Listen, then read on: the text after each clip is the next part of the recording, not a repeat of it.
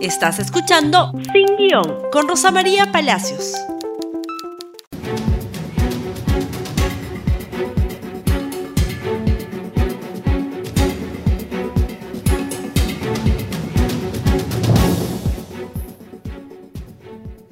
Muy buenos días y bienvenidos nuevamente a Sin Guión.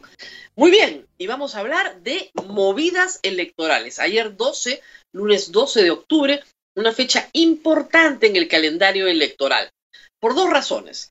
En primer lugar, todos los servidores públicos que la ley manda renunciar seis meses antes para poder postular a una elección presidencial o parlamentaria, tenían que renunciar.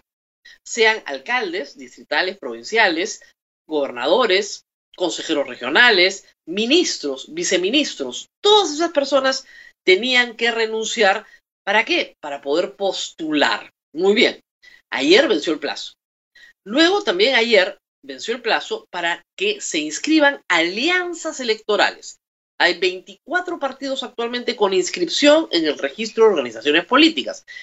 De esas 24, ¿no es cierto? Hasta ayer podían formarse alianzas. ¿Qué hemos visto? En otras épocas, digamos en el 2015, digamos en el 2010, incluso en el 2005, seis meses antes de las elecciones, se producían un montón de renuncias y eran públicas, ministros, ¿no es cierto? Cuadros políticos de algunos partidos, alcaldes, varios provinciales, distritales también, renunciaban para poder postular. Ayer la única noticia que hemos tenido, por lo menos en la ciudad de Lima, es la renuncia del el alcalde de la Victoria, George Forsyth. Nadie más nadie más ha renunciado de manera, digamos, pública y notoria. No hemos visto renuncias de ministros, por ejemplo.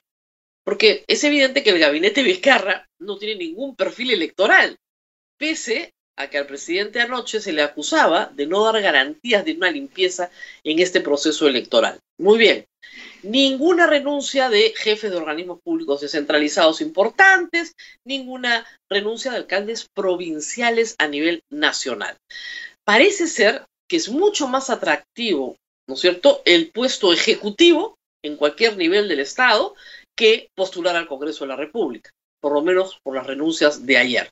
Y el candidato que ha renunciado, el señor Forsyth, postula en realidad a la presidencia de la República, no al Congreso. Así que veremos.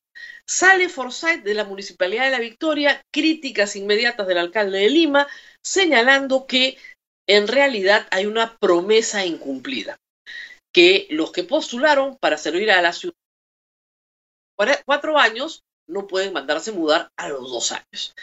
La crítica fue respondida veladamente por el señor Forsyth, quien a su vez también fue señalado ayer por entregar una ciclovía de cuatro cuadras que está llena de árboles donde hay que esquivar los árboles para poder pasar con la bicicleta, lo cual es un despropósito. El señor Forsyth ha dicho que esta es una muestra más de la burocracia de la Municipalidad Metropolitana de Lima, porque para sacar un árbol hay que hacer un expediente, demora mucho y él tenía que entregar la ciclovía.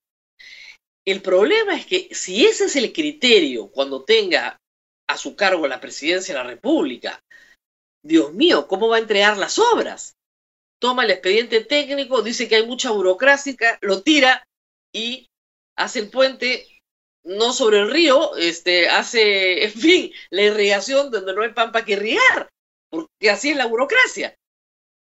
Es una entrada mala a la campaña para el señor Forsyth, lo de la ciclovía el día de ayer, y sobre todo su respuesta que pretende culpabilizar al alcalde de Lima, que a su vez efectivamente le había metido su buena puya antes de que él saliera a decir todo esto.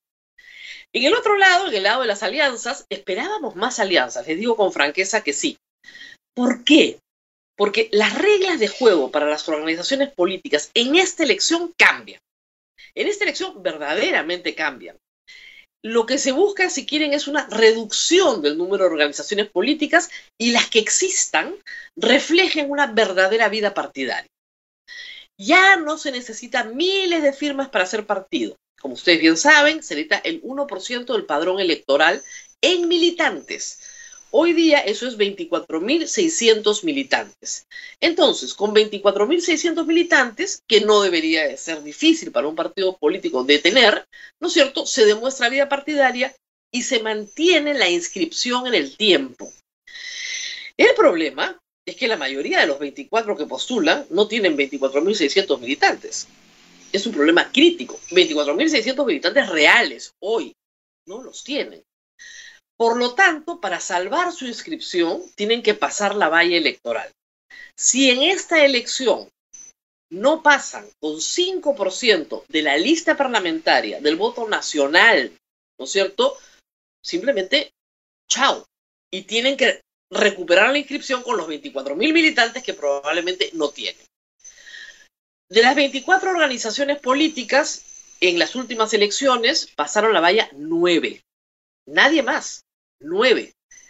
Podrán pasar la valla ocho, nueve o diez, que es lo que normalmente ha estado ocurriendo en los últimos congresos. ¿Qué pasa con las otras 14? Pues probablemente tres, cuatro, cinco, sí tengan los 24 mil militantes y puedan presentarse rápidamente y recuperar su inscripción, y las otras simplemente desaparezcan. De ahí que la necesidad de alianzas era muy importante. Ahora, la alianza tiene también una pequeña penalización. La valla es de 5% del voto nacional, del padrón nacional, digamos, para la lista parlamentaria. Pero si sumas un aliado, sumas a ese porcentaje 1% por cada aliado. Entonces, la alianza ayer, Acción Popular, PPC, en realidad necesita sacar 6% de la votación popular para poder salvar la inscripción. No hay otra alianza que no sea esa. Y hemos tenido en el pasado alianzas de tres o cuatro partidos. Esta vez la única alianza anunciada, y ayer cerró el plazo, es Acción Popular y PPC. ¿Conviene o no conviene? Me imagino que las dos organizaciones lo han pensado bastante. En un momento se, anunció que la negociación se había truncado porque el PPC pedía mucho. Eh, lo cierto es que les han ofrecido una vicepresidencia, la segunda, al Partido Popular Cristiano. No sabemos cómo se va a formular la lista parlamentaria. Sabemos que van a tener elecciones internas y sabemos que hay probablemente algunos lugares en la lista parlamentaria para miembros del PPC. No sabemos qué lugares, no sabemos en qué orden todavía. Probablemente eso sea todavía parte de la negociación. En todo caso, APP tiene problemas. Tiene problemas porque es una fuerza mayoritaria hoy en el Congreso junto con Acción Popular. Tiene 22 asientos en el Congreso hoy, récord histórico para Alianza para el Progreso. Pero eso ha demandado también un compromiso con una serie de proyectos y normas que se han aprobado en el Congreso muy negativos para la sociedad. Tiene una tremenda mochila desgastada sobre la espalda. Se comprometió con normas inconstitucionales, como la de abolir los peajes. Inconstitucional porque los congresistas no pueden modificar por ley un contrato. Eso lo sabe, como lo he explicado muchas veces, hasta un estudiante de primer ciclo de Derecho. Normas inconstitucionales como la de ascensos que se está discutiendo en el Tribunal Constitucional. Normas inconstitucionales que perforan la, el fisco como la norma de pensiones, por ejemplo. Y así. Pero no solamente eso, en lo político aprobaron una moción de vacancia para debatir la vacancia de presidencia de la República. Después se retiraron pero estuvieron con el grupo sedicioso que trataba de vacar al presidente de la República. Todo eso va a pesar mucho en esta alianza. El PPC, por el otro lado, viene todavía con la mochila de hacer pésimas alianzas.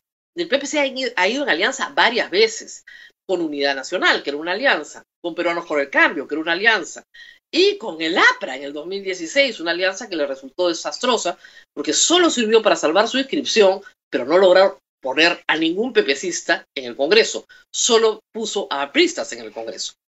Participó en enero solo, le fue mal, porque además arrastra, igual que el fujimorismo, igual que Solidaridad Nacional, igual que el nacionalismo, arrastra el problema del abayato. Entonces, con líderes desgastados, con problemas con la justicia y con historias de alianzas muy malas, pues no parece que esto le vaya a sumar demasiado tampoco.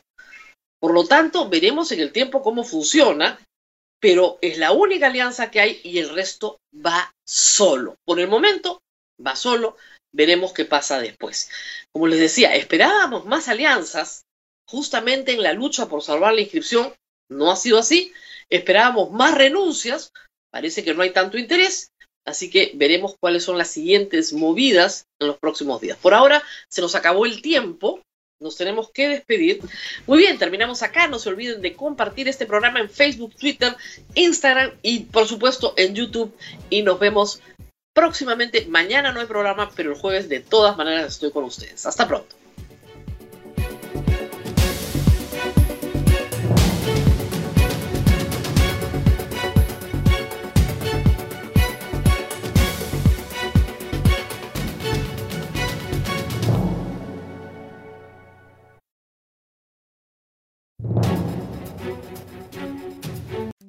Gracias por escuchar Sin Guión con Rosa María Palacios. Suscríbete para que disfrutes más contenidos.